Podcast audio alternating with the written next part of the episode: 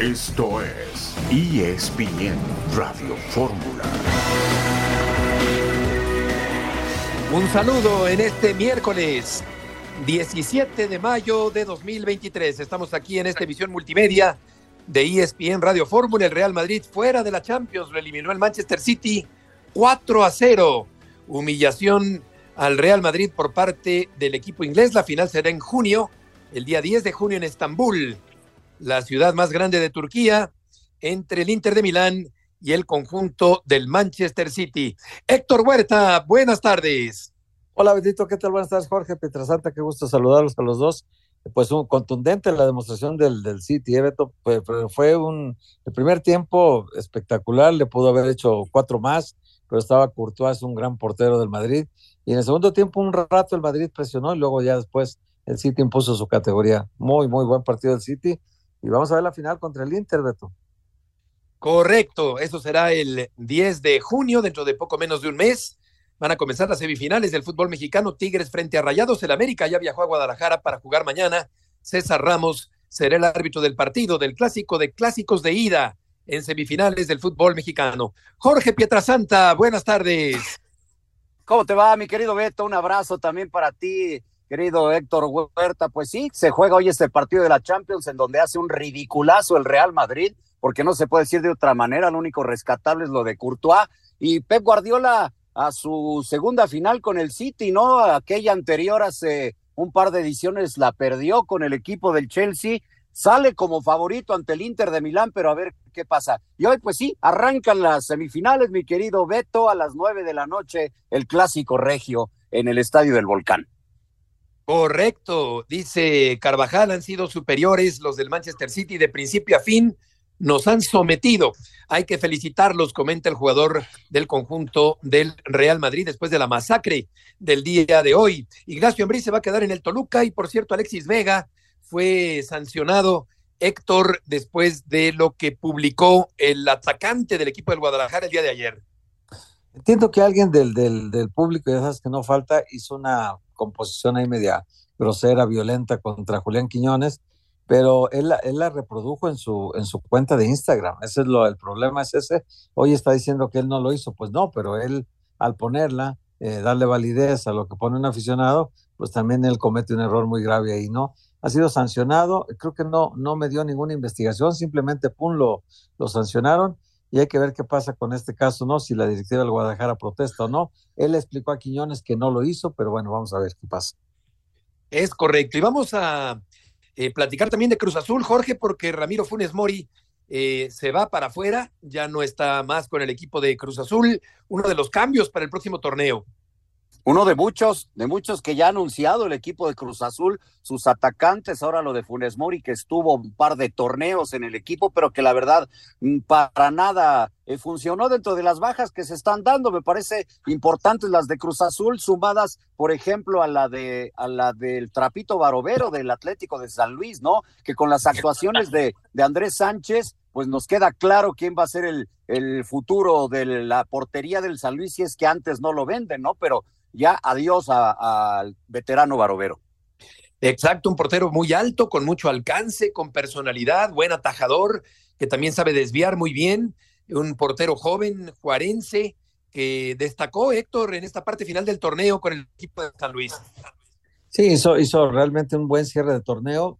Yo, Barovero, me parece que es un portero tan experimentado que no lo despreciaría, pero, pero también si se trata de que este chico, que seguramente va a tener muchas ofertas, eh, puede ser del América, puede ser de Chivas, puede ser de, de, cualquier equipo de primera división, se vio muy bien Andrés Sánchez, un arquero que estuvo campeón con el equipo de Tepatitlán en la Liga de Expansión, sí. y me parece que anduvo por ahí por la UDG también, ¿eh? Pero en Salamanca, en España. Tiene, Salamanca en España también, con un empresario tapatío que es el dueño del equipo. El caso es que. Vamos al corte. Bien, muchacho, y vamos a ver cómo, con qué equipo se quede y de titular seguramente. Tiene muy buenas condiciones. Volveremos enseguida en ESPN Radio Fórmula.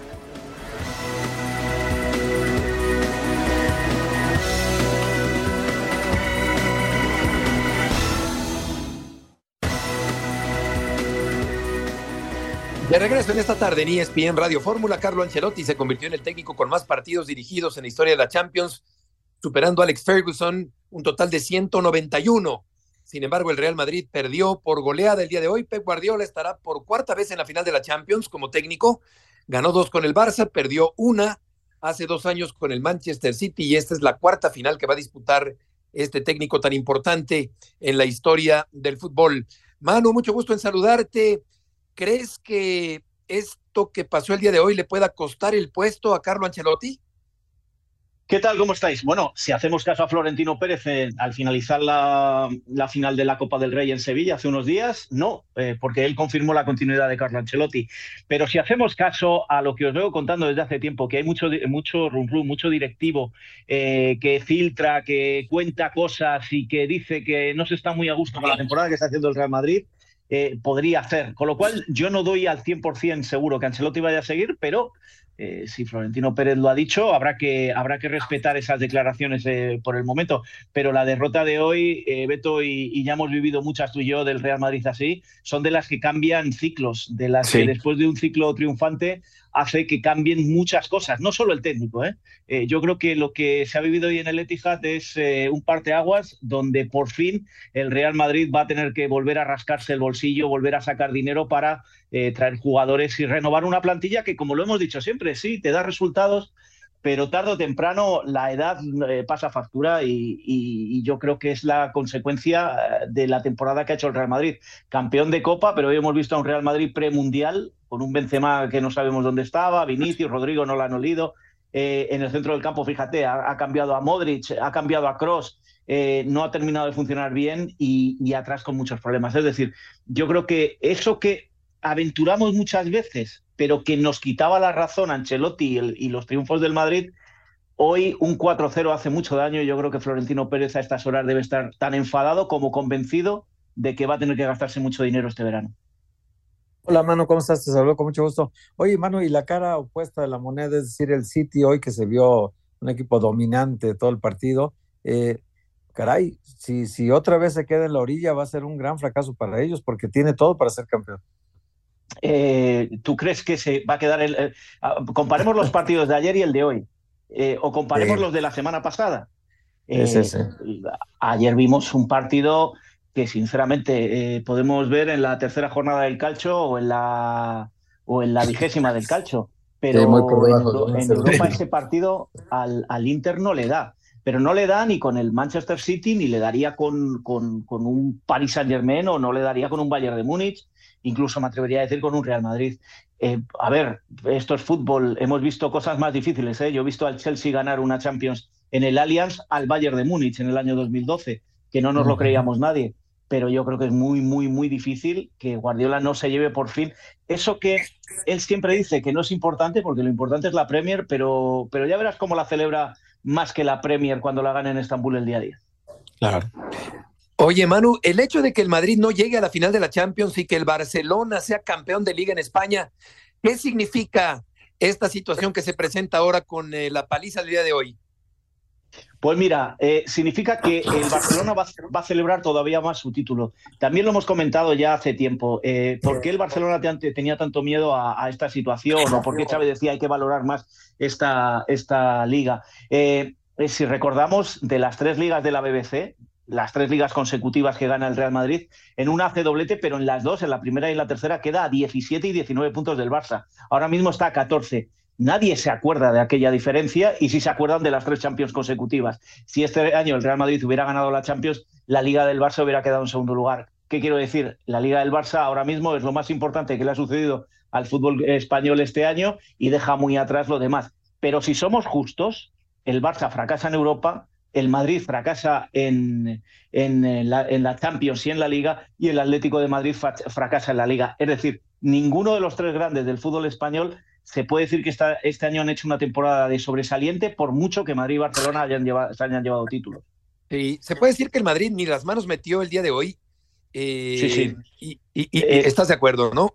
Y, estoy por de acuerdo. Otra parte... dime, dime.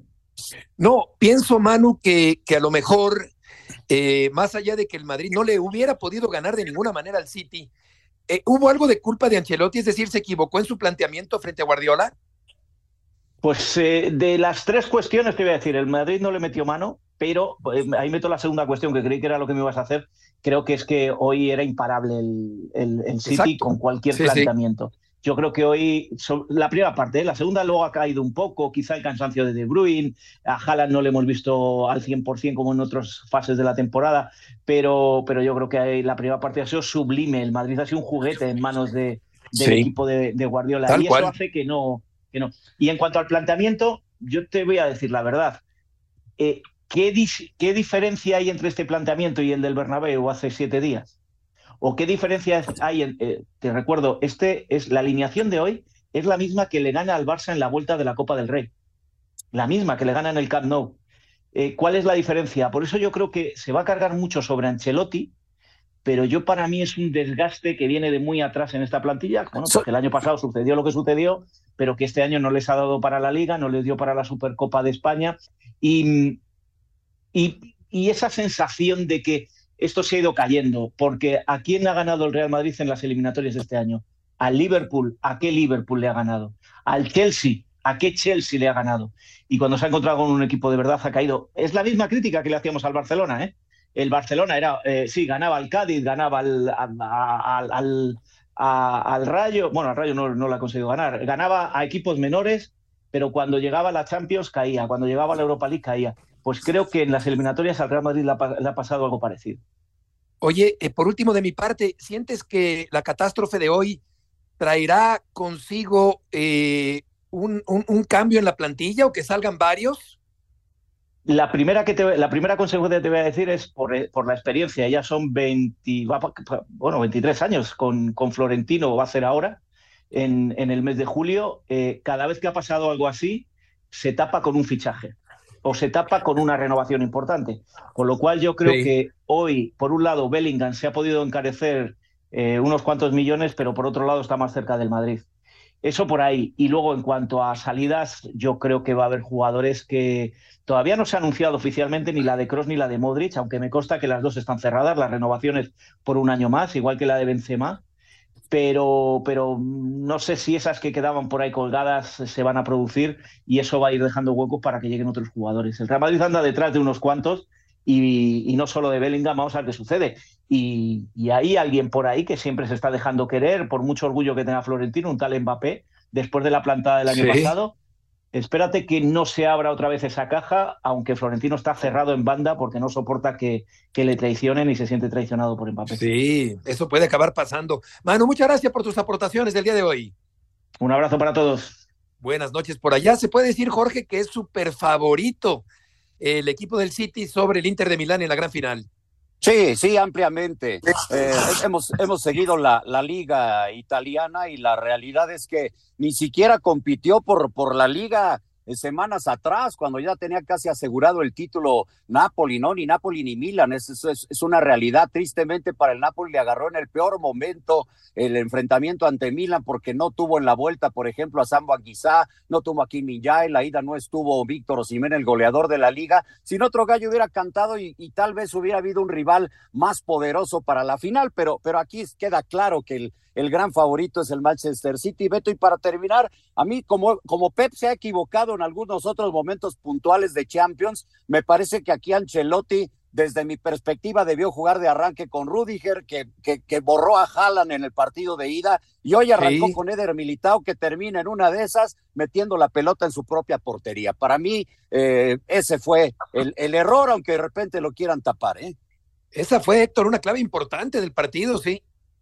Sí, bueno, eh, y Haaland tuvo sus oportunidades, lo que pasa es que Courtois le desvió tres que eran etiqueta de gol. Y, bueno, en el, en el caso de, también del, del City es que si no te hace gol Haaland, te lo hace Bernardo Silva, te lo hace sí. Gundogan, te lo hace Foden, te lo hace quien sea, De Bruyne. Tiene un equipazo, realmente el... el, el sí, hombre. pues súper favorito, lo creo que sí. Eh, el Inter de Milán es un equipo copero también que es peligroso, de cualquier manera no, no hay que menospreciarlo, pero sí me parece que, el City parte como amplio favorito y tiene una constelación de estrellas, Beto, que por fin hoy se encuentran, además de que juega muy bien al fútbol, muy, muy sistematizado toda su forma de jugar, ya se ve muchísimo trabajo de, de Guardiola, hay un gran convencimiento, una armonía interna, yo creo que tiene todo, todo para ser campeón y además le hace falta este título a, tanto a Guardiola como al City, ¿no? El City sería su primer título de Champions. Exactamente, Bernardo Silva fue nombrado el jugador más valioso del partido y ya en, en otras ocasiones el Madrid había empatado 1-1 de local en semifinales de la Champions y es la quinta vez que después de empatar a uno de local en semifinales no avanza a la gran final. Esto fue en 75-76 con el Bayern Múnich, en 87-88 con el PSV, en 88-89 con el Milán. Después en la 2021 también le ocurrió esta misma historia con el Chelsea. Así que esta es la quinta vez que le pasa que después de empatar a uno en la ida como local, lo dejan fuera. Aunque lo de hoy, Jorge, me parece que no pensábamos que iba a ser tan catastrófico como terminó ocurriendo.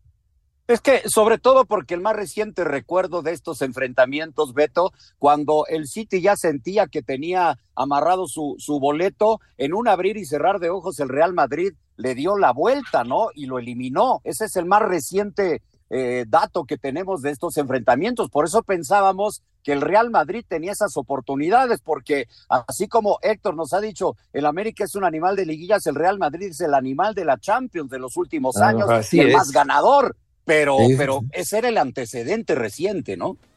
Claro, claro, efectivamente. Vamos a ir al corte comercial. Huerta, Pietrasanta y Murrieta en esta tarde en ESPN Radio Fórmula.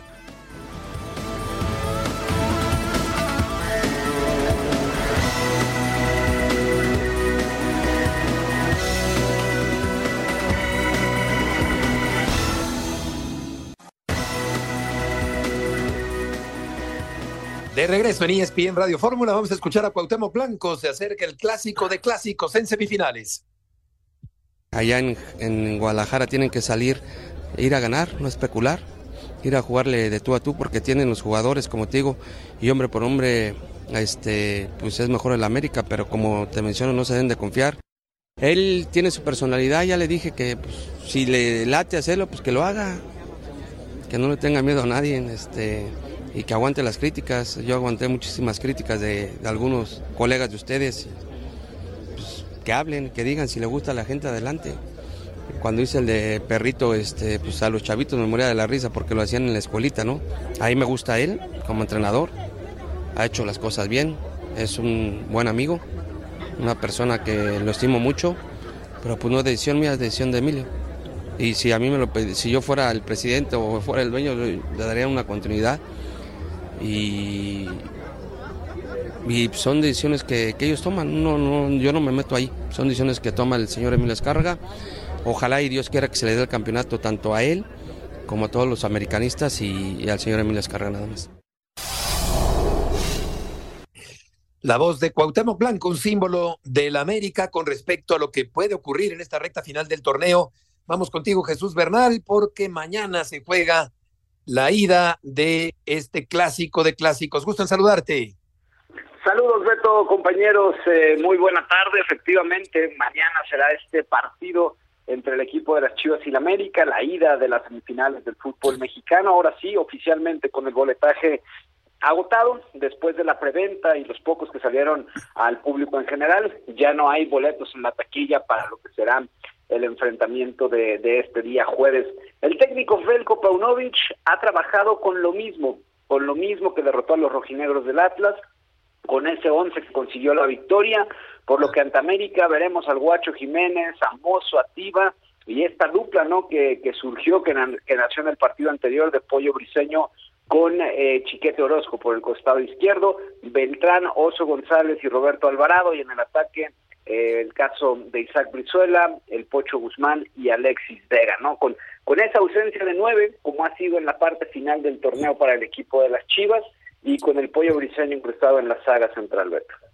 Exacto, jugó el partido anterior frente al Atlas, un buen partido del Pollo Briseño el eh, fin de semana anterior. Vamos a escuchar a Paunovic, el técnico del equipo del Guadalajara. Completamente estoy convencido de que nosotros hoy somos mejor equipo de lo que éramos en, aquel momento cuando América nos dio una lección aquí en casa y con ese aprendizaje no solamente llegamos ahora, sino que em, llevamos em, todo el torneo hasta el final buscando eh, mejorar y alcanzar el nivel adecuado para poder competirles. No hemos llegado hasta aquí para, para concederle nada a nadie y sin tomar nuestras, nuestras chances, nuestra, nuestra oportunidad que está ahí en la mesa para lograr pasar a la, a la final. Por lo tanto, vamos, vamos a ir fuertes, preparados, sabiendo que hay dos partidos, pero con, sin ninguna especulación en cuanto a lo que tenemos que hacer. Ni, ni quiero pronunciar esa palabra, la que estás comentando. Yo lo que pienso es que aquí nosotros cultivamos un ambiente de, de donde una máxima predisposición, eh, tener expectativas eh, positivas, expectativas de que algo bueno va a pasar. Soy un afortunado de poder transmitir esto a la, a la gente con la que trabajo y sobre todo que los jugadores siguen esa dinámica y que siempre están predispuestos a dar su máximo. Es la voz de Paunovic, el técnico de las Chivas. Eh, Alexis Vega, Jesús, no diseñó la imagen burlesca con Quiñones, pero sí la publicó, como apuntaba correctamente Héctor Huerta al principio del programa, y el atacante de las Chivas ha sido sancionado. Así es, eh, Beto, fue una, pues un, video hecho por un eh, usuario de la red social Instagram que lo etiquetó a Alexis Vega. Alexis Vega, digamos que eh, tomó esa publicación y la puso en sus redes y bueno, evidentemente se hizo todo eh, el escándalo, ¿no? De esta imagen caricaturizada donde sale un perro con una correa eh, y, en la cara del perro aparece Julián Quiñones y digamos el amo del perro con la cara de, de Alexis Vega, ¿no? Eh, la comisión disciplinaria tomó la decisión con base en el artículo 71 por infringir a, al reglamento que existe dentro del código de ética y bueno, pues es una sanción económica. Alexis Vega argumentaba ante el club que, que, fue una omisión de su parte, o sea, que era un video donde él no vio la parte final que venía justamente esta, esta, esta imagen. Y bueno, el club le, le creyó a su futbolista, no habrá sanción por parte de la directiva del Guadalajara, pero sí le pidieron tener mucho más cuidado con el manejo de sus redes personales. ¿Quieres, eh, Jesús, decir algo más? Nada más que el América este, ya está en la ciudad de Guadalajara, hace unos minutos llegó, quedarán concentrados y pues ya listos para el partido del día de mañana. Correcto, Jesús. Muchas gracias por la información. Buenas tardes. Buenas tardes. Aquí, pues sí, eh, hay un código de ética. Héctor y Vega lo violó y sí. dio su aprobación tácitamente en el momento en que publica en Instagram esta imagen con Quiñones. Sí, sí, sí, la verdad es que deben de tener mucho cuidado con las redes sociales. Son una tentación muy peligrosa, Beto, sobre todo si no, si no tienes eh, la madurez suficiente, no tienes el equilibrio emocional para poder vivir en ese mundo de locos, ¿no? Porque también eh, no se pueden sustraer, también es una tentación que muy pocos futbolistas se sustraen y la verdad que quien lo hace vive más feliz, pero bueno, así, así quieren ellos entrarle a este juego, pues se pueden caer, eh, aquí el que es casa del jabonero, Beto, el que no cae resbala. sí, sí, un error de, de, Vega lo pudo haber dejado pasar Jorge y sin embargo se, se solidarizó, digamos, entre comillas, con la imagen y lo han eh, sancionado.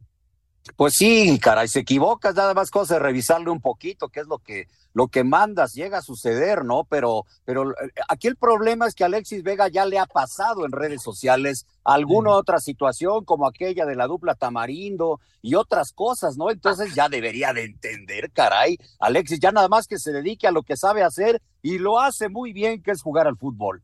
Sí, totalmente de acuerdo. Según el ESPN Football Index, el América tiene 41% de probabilidades de ganar la ida y el Guadalajara el 34%, el empate 28% según ESPN Football Index para el partido del día de mañana de este clásico de clásicos del fútbol mexicano con Guadalajara, Héctor, en un buen momento después de dejar fuera al conjunto rojinegro.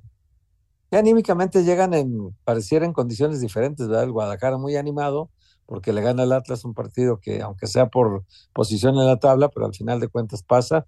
Y el América que pierde su partido contra San Luis, dando una muy mala demostración en el primer tiempo y metiendo todo el acelerador al final para, para anotar un gol que le permitió esa tranquilidad de saberse ya calificado por la ventaja del marcador global y de la posición en la tabla que no fue necesario utilizar porque el marcador global le favoreció 4-3. Pero el América esa derrota le escaló mucho, seguramente es la segunda del torneo apenas, Beto, perdió con el, con el Pachuca 3-0 y ahora pierde 2-1 con San Luis.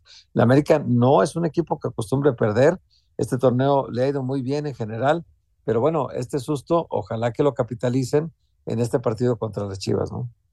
Vamos a escuchar ahora del lado amarillo a otro emblemático jugador de la portería del América, Héctor Miguel Celada.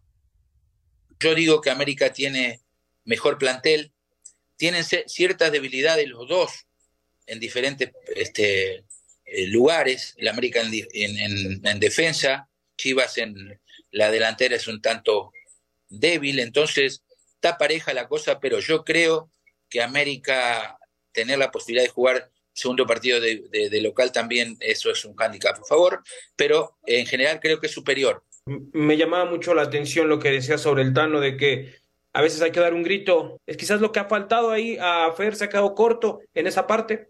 Quizá eh, la apariencia nos hace decir que, eh, o pensar, suponer, ahora sí que, que no sé que, cómo lo maneje el aspecto, este, apretar un poco, ¿no?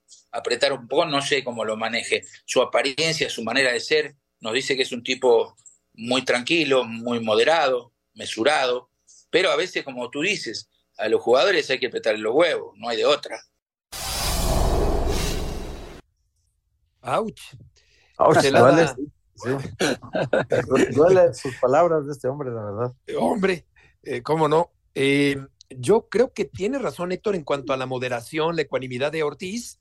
En lo, en lo táctico, en lo futbolístico, ha puesto a funcionar al América muy bien. El América ha hecho un gran torneo, aunque el América del primer tiempo del sábado pasado no se pareció al América de todos los partidos anteriores de la campaña. Sí, no, no, te digo que fue un mal partido del América. Yo estoy de acuerdo en que hay, técnicos que suelen ser más estruendosos, más, más notorios cuando, cuando según ellos se impulsan a los jugadores o exigen. Pero el Tan Ortiz no, Beto se ve muy tranquilo, muy apacible. Por eso aquella imagen del Arcamón y él en la banca peleando nos sorprendió a todos, porque en realidad el Tan Ortiz no estamos acostumbrados a, a ese tipo de imágenes de él. Pero eh, pues es un técnico que tiene el control del equipo, por supuesto. Acordémonos cuando entró Beto, que recién entró de interino, que le pagaban el sueldo de una sub-20 y, bueno, que hasta los jugadores cooperaban para que le fuera mejor, porque en realidad él eh, murió su madre, no fue al, sepelio, se quedó en México porque tenía un partido importante. En fin, todos esos detalles hacen que, que creamos pues que el Tan Ortiz tiene un pleno control del grupo de jugadores, ¿no? Sí, no es tan energético, Jorge, pero es un técnico que está dando resultados buenos en el América en este tiempo. Es que no necesariamente tienes que ser gritón y aspavientoso, ¿no? para, para ser un buen entrenador. Cada quien tiene su personalidad y yo creo que refleja muy bien su, su, liderazgo con el grupo El Tan Ortiz sin necesidad de gritar. Lo hemos visto en la cancha. Por eso nos sorprendió tanto aquel partido contra Querétaro y un tiempo que lo jugó pésimo y este, que todavía fue peor peor. Y, dice Héctor, los dos partidos nada más que ha perdido han sido en casa, ¿no? Con el Pachuca y este, con el, con el San Luis. Y por otro lado, el, el, Guadalajara, el partido que, después de ese partido que le metieron cuatro y que perdió con el América, no volvió a perder y, lo hizo de visita ante el Atlas hasta la, hasta la liguilla, ¿no? Es uno por cero. Entonces está bien interesante el Clásico Nacional. Vamos al corte comercial.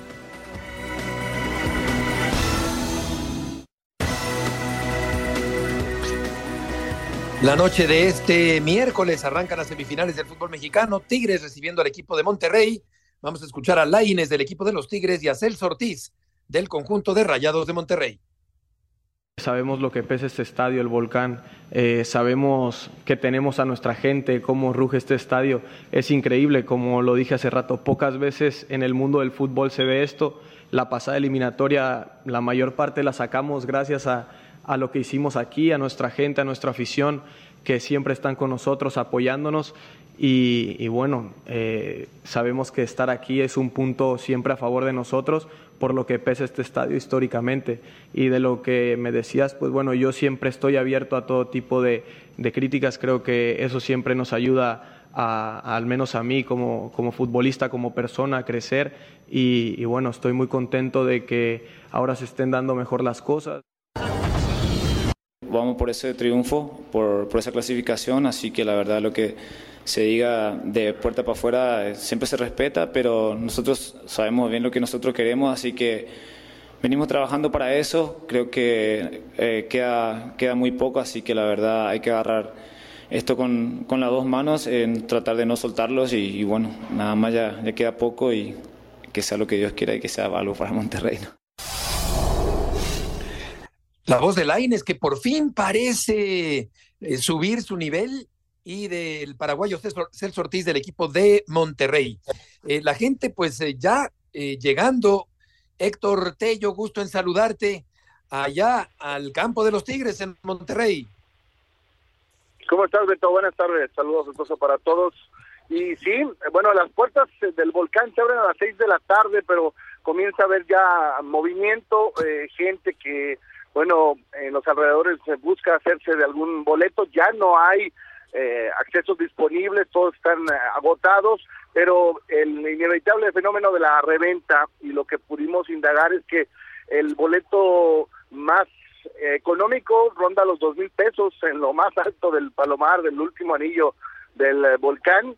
Eh, para la gente que, bueno, pues no logró hacerse del boleto en los días previos, bueno, pues tendría que desembolsar esa cantidad como mínimo para estar en el partido de esta noche acá en San Nicolás de los Garza. Y bueno, lo de Diego Lainez que se ha consolidado en los últimos partidos en la alineación titular, incluso en el ajuste que hace Robert Dante Siboldi para este compromiso, eh, mantiene a Diego por un costado y el otro jugador que iba por las bandas, Raimundo Fulgencio, es el sacrificado para que Nicolás El Diente López sea la novedad para el partido esta noche en el once felino. Seguramente lo veremos alternándose con Sebastián Córdoba como media punta, eh, iniciando como un extremo por derecha, eh, tiene mucha movilidad el diente y tiene, tiene más gol que Fulgencio, que es más dinámico, más sacrificio, pero bueno, si Boldi quiere que su equipo tenga más contundencia, entendiendo que es clave para ellos llevarse una ventaja esta noche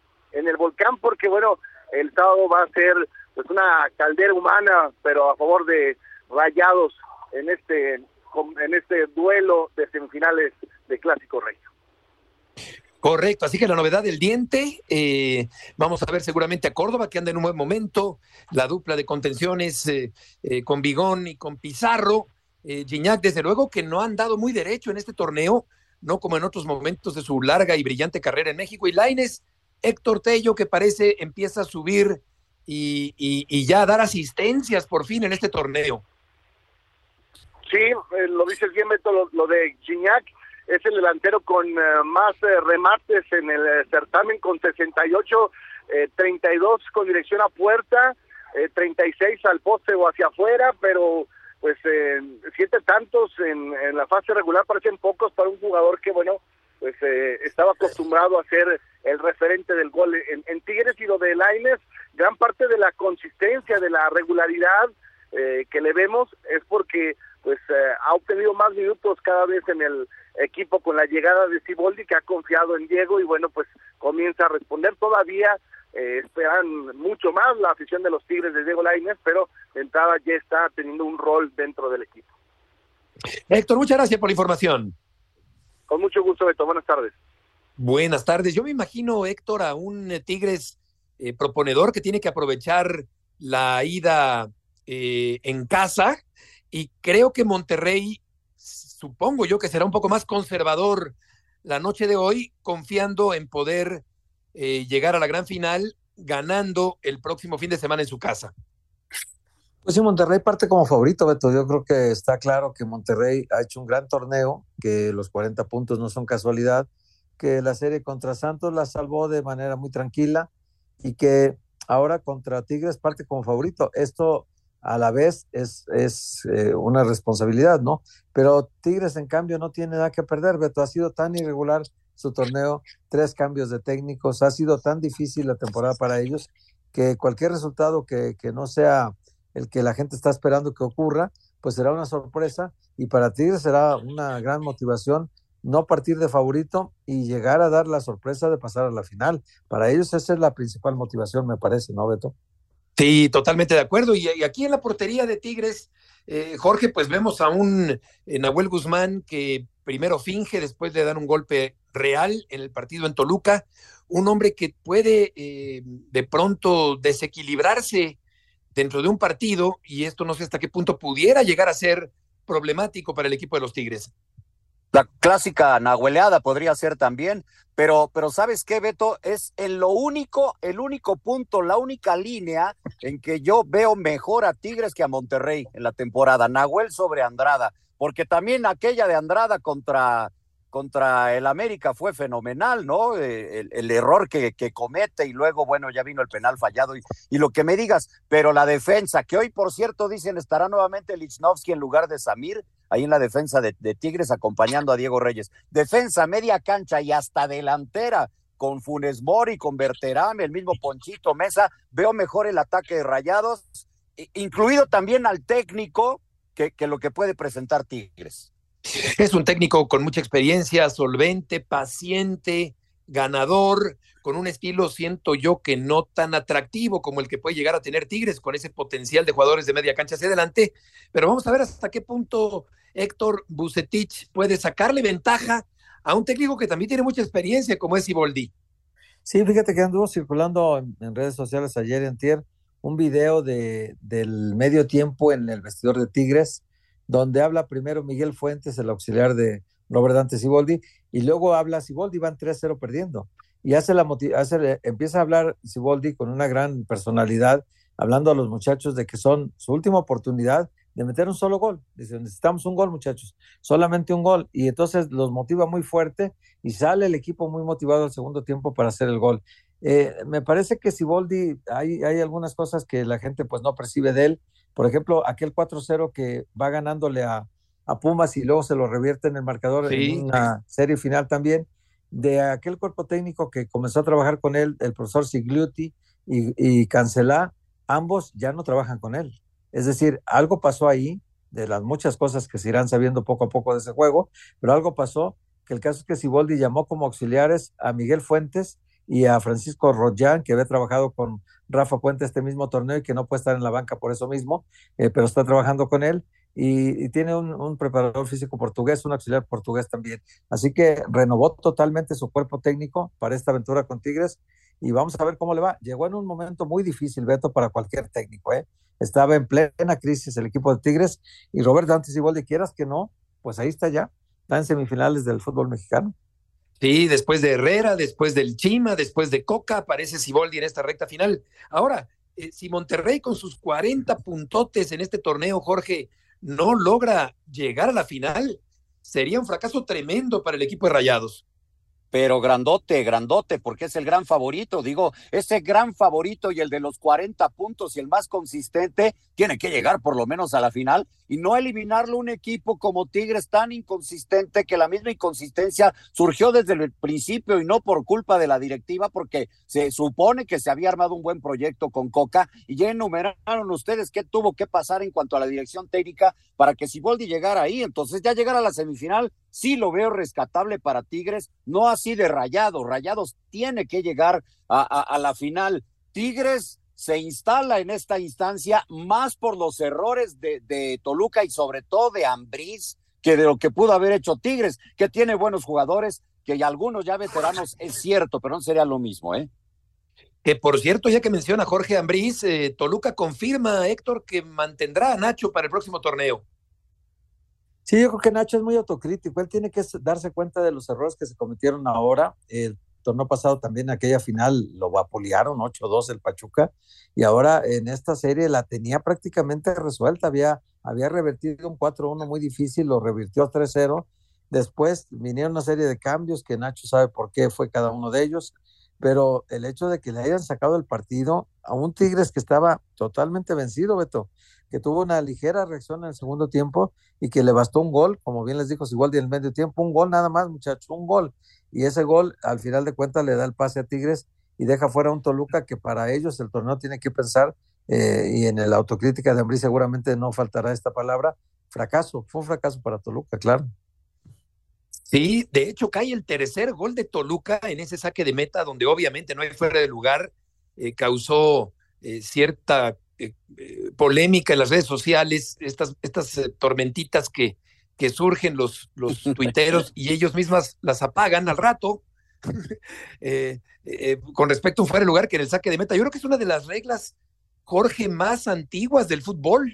Pero lo que es increíble, sí, perdón, Beto, te escucho. No, no, no, que, que, que tanta gente se haya confundido, ¿no? Es que, ¿sabes qué? Surgió en gran parte también porque sube Chiquimarco un video señalando que, totalmente lo contrario a la regla. Después tuvo él que decir, perdón, me equivoqué. Yo creo que hay mucha gente se enganchó con Marco Rodríguez en, decir lo de la posición adelantada, pero pues es, es, es eh, más antiguo esto, pues obviamente de saque de meta no hay posición fuera de juego. Exactamente, me, extrañó de, Marco Antonio, de Chiquimarco, como le llaman, porque pues es un árbitro que fue muy bueno, muy conocedor. Se me hizo rarísimo que un árbitro con tanta experiencia y conocimiento, Héctor, se haya equivocado diciendo que había fuera de lugar en saque de meta. Pues sí, pero Marco también anda con unas broncas personales fuertes. Entonces, este, él sabe bien, nosotros sabemos también, pues yo tengo un expediente ahí, pero anda con unas broncas fuertes y a lo mejor, pues, producto de esa situación que está pasando ahorita personal, a lo mejor tuvo ese lapsus, porque no creo que ignore la regla él. Digo, Chacón le puso una barrida fea, pero la verdad no creo que Marco ignore las reglas. Fue a dos mundiales, Beto, no creo que. Oye, eh, sí, claro, claro. Sí, se me hizo rarísimo de, Marco. Ahora, eh, hubo otro momento que lo mencionó Toño en la transmisión que también se me hizo rarísimo, porque César Ramos, también con mucha experiencia, detiene el juego para amonetar un jugador de, de, Toluca que se tira un clavado dentro del área por fingir y amonestarlo. Pero ahí pues no se detiene el juego, es decir, la jugada continúa y luego amonestas al que finge el penalti. O sea, eso también me pareció rarísimo, Jorge, por parte de César Ramos, que va a pitar la ida de Chivas y América de día de mañana. Sí, un momento de distracción increíble de César Ramos, porque mira, lo podrías entender de, de, Marco y no quiero justificarlo, pero, pero finalmente si tiene problemas, él está fuera de cualquier cosa, no está dentro de la cancha, caray. Eso es increíble, sí, de César. Sí, sí, se me hizo también muy raro que, que detuviera el juego para amonestar a un jugador de Toluca que fingió. Vamos contigo, Katia.